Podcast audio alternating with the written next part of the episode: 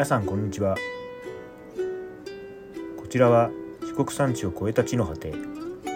南国土佐は高知大学からポッドキャスト地の果てで人文科学するをお送りします。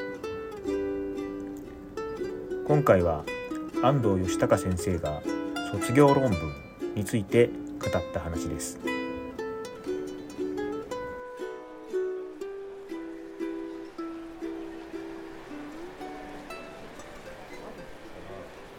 ちろん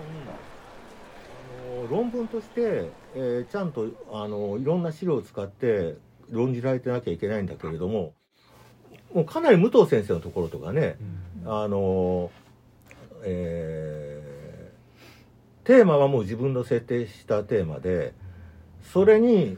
なアカデミズムではこういうことあまりまあ今の倫理学ってすごい広いからあのどんなものも特に社会学なんかもそうですけどねどんなものも対象になるんだけれども、まあ、でもその辺からですよね。うち一応あの3年生でうん、専門ゼミに入って、そこからまあ長く見れば2年かけて卒業に仕上げるっていうふうになるんですけど、うん。うんだから安藤先生のとこだと学生はテーマをどういうふうに決めていくのかっていうところからですよね。それそうです。だから私はあの、まあ、かつてはかなりベルクソンだとかエリアーデだとかあるいはば僕がしっかり、ね、見れないにしてもカントだとかあー出てくるのかと思って、えー着任したんですけど必ずしもこれはそう、まあ、親鸞を書いた人空海を書いた人もいましたけどそういう思想家よりは日本文化論みたいなものに興味があったり、えーあるいは例えば今のイスラムとパレスチナの問題を知りたいんだとか、それは授業の中から出てきた問題意識ではないですね。もっと一応イスラムの教で話をしたことにつながらないことはないんでしょうけどただそれをきっかけに何か今の報道とか見て思ったんでしょうね。ユダヤパレスチナの、うん、対立の問題とか。でまあそういうのもあったりまあこの神話の話はしてるから神話に興味持ってくれる人は多いんですけどあのまあ伝統的なねベルクソン研究だとかエリアデだとかあのあれちょっと中世の人だとマイスエクハルトだとかデカルトもあったかデカルトはでも普通武藤先生多いからな。えっ、と、まあそういう何人か思想家を扱う人、あもうウィリアム・ジェームズか、ウィリアム・ジェームズもいました。まあユングや、ユングもいました。まあ、彼らは一応思想家だとカウントして、そういうようなタイプの卒論ももちろんあったんですけど、ここのとこ多くなってるのは、自分で何かテーマ設定して、それにいかにアカデミックにアプローチできるかをいろいろと試しながら、えーまあ、だから僕もテーマとしてあれだけど、それちょっと資料が少なすぎて、アカデミックにアプローチできないよ。だからちょっと、あの、シフトして、テーマ広げませんかとか、あの、ちょっと、こっちへ、えーずらしてみませんかっていうアブとバイスはしますね。やっぱり、論文として一応アカデミックに書けないといけないんで、えつまり参考資料がないってことはね、つまり先行研究がないっていうことは、ちょっとアカデミックに論じられない。もちろんその、開拓者であることは、ああの、ありかもしれませんけど、ちょっと卒論でまだ早いですね。早いですよね、それは。先生だい大体十十数人ですか？毎年。そうですね、本当は8人っていう少ない時もあったんですけど、大体10人以上持ってました。ね学生がそのテーマをこれでいくって決めるのはどのぐらいのタイミングなんですかえっとね、僕はちょっとかなり遅めに設定してます。4月の、4年の4月の頭にしっかり決まっててくれたらいいって言ってます。そうですか、ええその下ごしらえは3年のはい練習の時に、そうです。はい。で、3年の間に何回かどういうことをやりたいかをちょっと言ってもらいながら、それだったらこういうものを読んだらいいんじゃないか、ああいうものを読んだらいいんじゃないか、もうちょっとこういう検討してみればいいんじゃないかっていう会を演習の中で作ってますそねの。その発表をしてもらうんですか？いや、発表ってほどじゃなくて、もうちょっと対談みたいな。そうですえええええ授業の場でえですか？そうです。何人かいるうん。中で、、そうそう。なあ。ちょっとじゃあ君言ってみてはあ、みたいな形で、で、それにちょっとレスポンス、あ、それだったらこういうのを読んでみたらいいんじゃないかとか、あの、そういう時間を、えー、1学期も2学期のゼミも、ちょっと持って、はい、はい。うん。大体どんなタイトルになってくるんです？えっ、とね、よくあったのは、日本人の宗教性。それを、だ鎌倉仏教に見るか、古代の、えー、危機神話に見るか、あのーあの近代、えー、宗教に見るかは様々なんですが、あるいは仏教の展開をそれで追うのか、ですから日本人の宗教性とか宗教意識って何なのかっていう問題設定、えー、その類のテーマ非常に多かったです。はい。大体そのこうぼんやりした感じでまず、まあ、そうです、ね、最初は来ますよね。一体何だろうってことはきっとあるんだと思います。で、ねうん、そこからどういうふうに作り上げていくんですか？そうです。そこからやっぱりそれだけだと非常に漠然として手のつけようがないからじゃあ時代を区切るとか、ある特定のものに区切るか神仏集合なら神仏集合っていうものを核にしてちょっと広げていくのか、あるいは鎌倉仏教っていう一つのかなり日本の中では非常に大きな転換点になった時期に例えば視点を定めてみるとかみたいないろんな提案はしますけどでもやっぱ結局は本人が興味のある。先生は、えっとまあ、このずっとおられた期間の中で多分制度が変わったんだと思いますけどそのなんでしょうね。演習4年の演習ってありました？いやあの昔はねこの前もあのコース会議の話になったかもしれませんけど、はいはい、4年生で演習を取れば2単位になるっていう、うん、あの制度で4年生が出てた時は僕はむしろ、えー、選択だけれどもあの就職活動とかで休んでいいから、うん、絶対登録しろと。で3年4年の間のやっぱり連携があの崩れる崩れるとかやっぱり3年生4年生を見てほしいし。そうなんですね、えー、でやっぱり、えー、そこで卒論のこともやりたいんですよ。だから水立先生がおっしゃってることをよく分かって、あの選択制でも4年生の人に、えー、あの僕のところで卒論書く人は、あの就職活動で休むことは全然こっちは承知でいるので必ず、えー、1学期の演習は一緒に取るようにっていう指導してました、はい。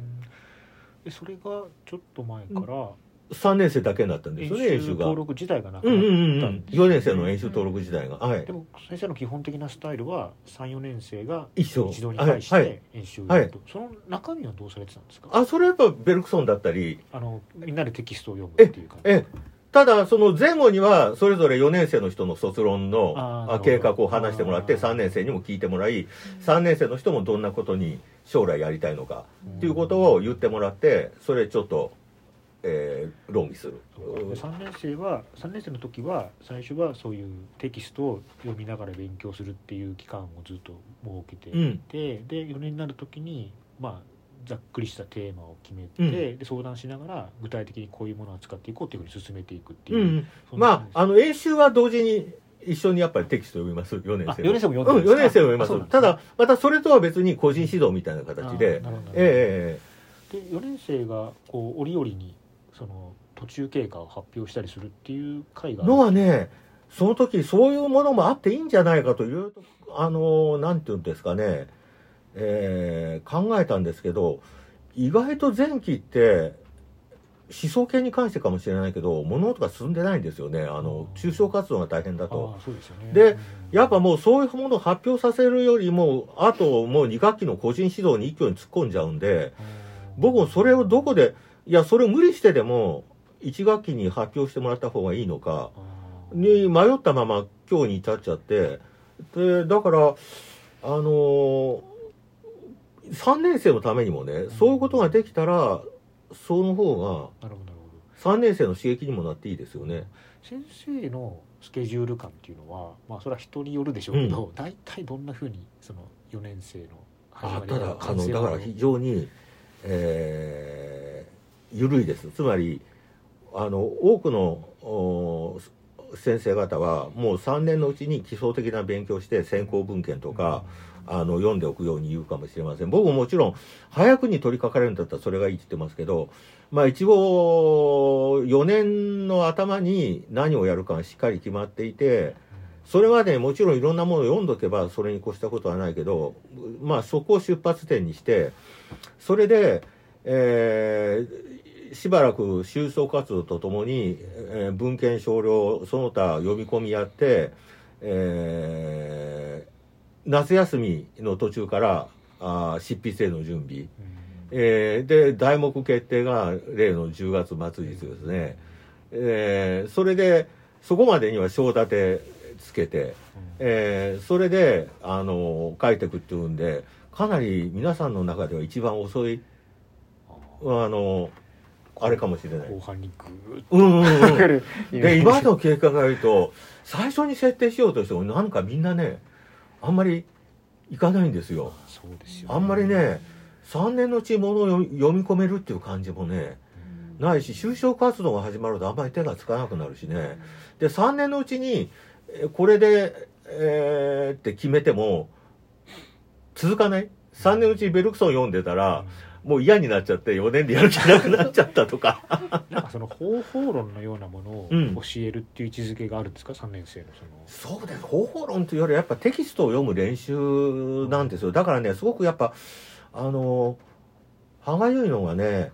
らベルクソン読めなくても別に卒論書けるんですよね、うん、だから演習が直あの卒論に直結しないっていうのがあの思想系のあの歯がゆいところで、うんただやっぱ共通のテキストを何か選んで読まないとちょっと伝統的な思想系演習にならないみたいなところがあって一応一つのテキストを選ぶんだけどだからあの哲学だけじゃなくてエリアでも2学期には入れようと思ったのはやっぱり2系統の大きく分かれて宗教学系統と思想系統の、えー、2つのタイプが出てくるだろうなと思うんであえて2種類、えー、やりました。うん、その宗教学でその卒論に取り組む学生っていうのは、うん、その資料としては具体的にどんなものを読んで扱っていくそうですね。あのかなり神話に関する本とか例えば今年もケルトの学生さんが全文掲載になりましたが随分いろんなマニアックなものに関してもいろんな本出てますし、うん、まあゲルマンだったら昔の佐賀なんかの日本語訳も、え佐賀だとかエッダとね、うん、日本語訳も。そのケルトについて書かれたさまざまな文献を読んでいくようなイメージ、そうですね、ケルト研究の本を読みながらもなおかつカエサルのガリア戦記、えー、もちろんラテン語ではよあの読めないんで、うん、日本語訳でですけどガリア戦記の中のケルトの記述を引き出してきたり、えー、なおかつケルト自身の伝承の、えー、説話の中からあドルイドや、うん、あの犠牲の儀式だとかああの英語回帰的なあ時間感とかそういうものを引き出してきたみたいですね。今観察できるものが対象だったらそのフィールドに出かけていってってこともあるんですですね。ああ私の場合ですか？えっとまあ卒論ですね。あそうですね。実はね民族学的なものを取り扱った人はいるんですけど私はフィールドの指導ができないんですよね、ええ、だから僕もすごい自分が無限に可能性があったら自分もフィールドをやってみたい。え見たいんだけど、それがちょっとできなかったから学生にフィールドの指導ができなくて柳田国夫だとか南方熊楠だとかその他民族学系の雑誌を調べることで、えー、それをあの先行研究やあの何資料にすることはできるしその場所に実際行ってみることは絶対悪いことじゃないから、行ったりして神社の人とかに聞いてみることはいいけどただフィールドの方法論的な指導が申し訳ないけどできないって言って、そのね、うん、な何の情報を取ればいいかそうそうそうそうそうそうそうええそこはちょっと歯がゆいところですね。分野違いだからその辺が中身がちょっとわからないんですよね、なんとなく哲学の研究っていうのはあの先人の残したテキストを読み込ん。で、まあいろんな問題点を発見したりというイメージなんですけど宗教学もそうそういうのに近いんですかね。いやでもやっぱ宗教学だと現実にあるいろんな資料を漁ってきて、うん、えー、一つのものを組み立てていくっていう感じが多くてうちも2つの系統があるよって言ってるんですね。例えばベルクソンやハイデガーをの決まったテキストをひたすら深く読み込むことでいい卒論を書けるだと、うん、えー、一つのテーマを掲げていろんな資料や先行文献を集めてきながら自分の見方をしっかり構築できるもの、の大きく分けて2系統があるんでどっちが楽どっちが難しいわけじゃなくて、一つはたくさん文献を取らなきゃいけない、そのために足も運ばなきゃいけない、えー、だけど決まったいいものが手に入ればちゃんとしたものが書ける、だけどこっちは別にそんな足運ぶ必要ない。ただどのぐらい深く読めるか。まあ、その人のあの力量だから。それはそれで難しい、えー、そんなふうな。うん。そっか。ちょっと問題設定が。だそういう意味ではこっち側では民族的な、や今年もいるんですよ。ちょっとそういうあの実際に足を運んで調べてみたいと思ってる学生さんは。うん、うん、例えばあの禁止編がすごい面白かった。で 僕大殺し下下殺しでしたっけ？え？あの枝を折ってね。ええー、あの儀礼の。挑むっていうやつ関心があるとしてそれは例えば先生のところでじゃあ卒論にしてみようかってことも可能ああ可能です。あのフレーザーをフレーザーだけを直接あれにはしなかったけどファンヘネップの通過儀礼は使った人がいますね。そうですね。ええええ。それはそのテキストを読んでえ、それはテキストを読んで、えー、なおかつその関連文献をあの当たることで、うん、その考え方を明らかにすればいいという。うん。行きたかったらレミコに行ってみなさいよみた いな。ええですか？ね。そうですそうです。なるほど。そうなんですただね、やっぱフィールドワークを自分もしてみたかったんだけど、自分が指導できないっていうのは歯がゆいんですね、ちょっと。まあそこまで手広げるとちょっと何やってる研究室か分からなくなっちゃうんだろうけど。そうその人類学との接点というか、その連携っていうのは深いんですか、宗教学っていうのは。あ、あのー、やっぱり、あのーいわゆるアメリカ先住民研究なんかは向こうでアンスロポロジーになってますよね、アメリカでは。ですから、あの、エリアでなんかも、やっぱり、あの、アンスロポロジーの世界から相当、あの、材料を引っ張ってきてたと思うし、まあ、その前にはエスノロジー、民族学ですよね。あの、そういう点ではすごく深いと思いますし、やっぱり、この前もね、ちょっとレヴィ・ストロースの話ですけど、やっぱり宗教学も、えー、構造分析的な宗教学だとか、まあ、そのちょうど前のマリノフスキーだとか、うん、あの贈与論だとか、うん、ねえー、ああいうものが宗教学の一部をもうやっぱ形成してますから人類学との、あのー、結びつきは特に20世紀では強いって言えるんじゃないでしょうかね。想像しにくいですね。学生がどんなふうに格闘してるのか いまいちょっと。いやそういう意味ではかなり個別的です。かなりその人その人の、うん、うん、だから僕もあの卒論自身がね非常に骨の折れることだしただでさえ今卒論ねどうかみたいなところまで行ってますよね。でどうせ大変なもんだったらやっぱ面白く書いてもらわないと困るっていう気持ちがあるんですよ。ね。いやいや書かれて、いやいや書かれて、こっちもいやいや60点出してなんていうね、のってちょっと最悪なんで、それだったら、あのまあ本当はアカデミックにはちょっとそれはあのうまくいかないことなのかもしれないけど卒論のレベルだったらありじゃないかみたいなことだったらまあゴーサイン出してみたいな。ええ。まあ大学院に行くってはちょっと別ですけど、ね、ええ大学院行くんだったらもうちょっと違うテーマ考えようって言いますけど、うん、ただ卒論で、えー、自分のまず面白いことを最後記念碑的にやりたいっていうんだったら、まあ論文にならないのは困るけど、あの大学院受けるんじゃなかったらこれいけるよみたいなことはやってますね。近いですね。僕も割とそんな感じですね。多分一生で高校学やるの最後だろうから 楽しいことやったらそうそう楽しくないとねやっぱみんなそれ求めてきてるんですよね、楽しさはね。うん。あの王の奇跡っていう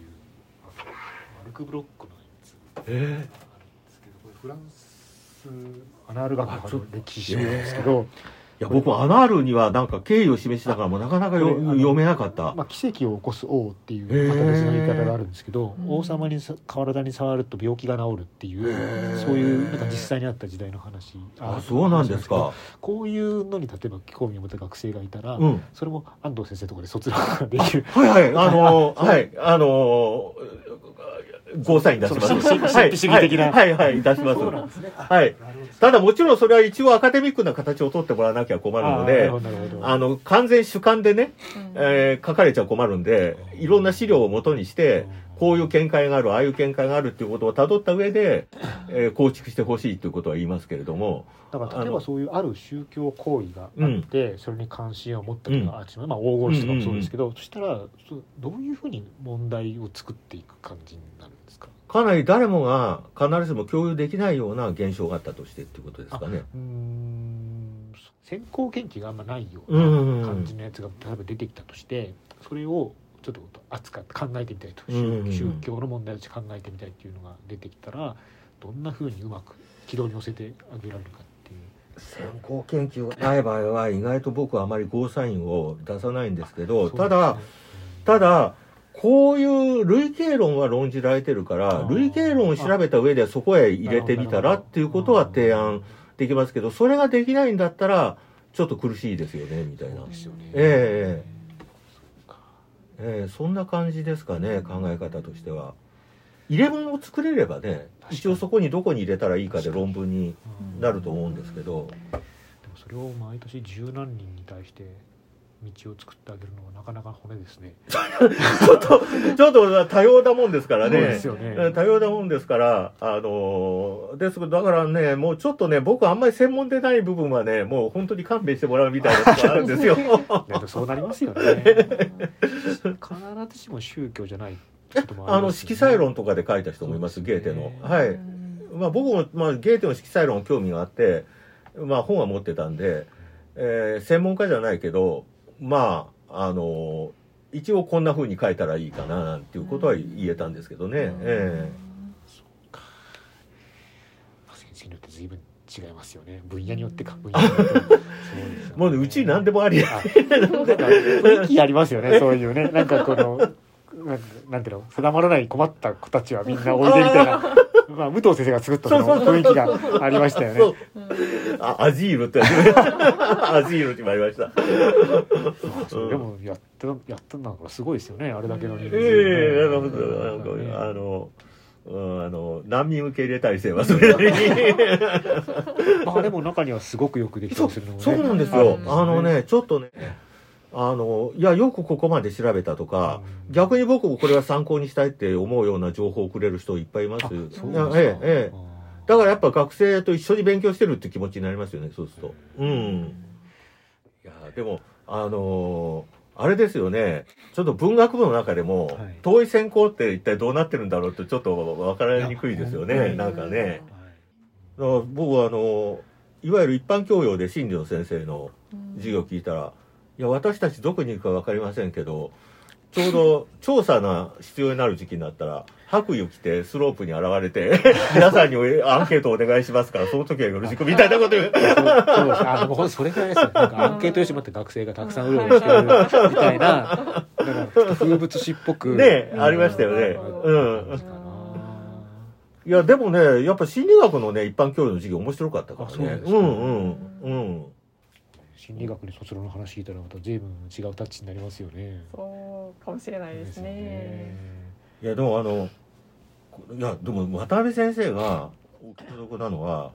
この前まで発達心理学ってそんな人集めてなかったのに、うん、渡辺先生のご人格でかえって人を集めてたくさん大変になってしまったっていうのがすごくお気の毒に思える。人気ないんですか？本来は。発達ですか、うん、といや極端に人が集まるっていうわ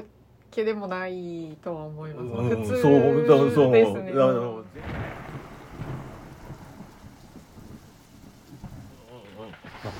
先生大人気ですよね。そうそうそうそう。だこれなんか、えー、聞こえてきますよ。いい先生のパラドックスってのがあると思うんですよ。しょうがないですよね。うんお優しいんですか？あんまり厳しくしないんですか？結構言ってるんですけど。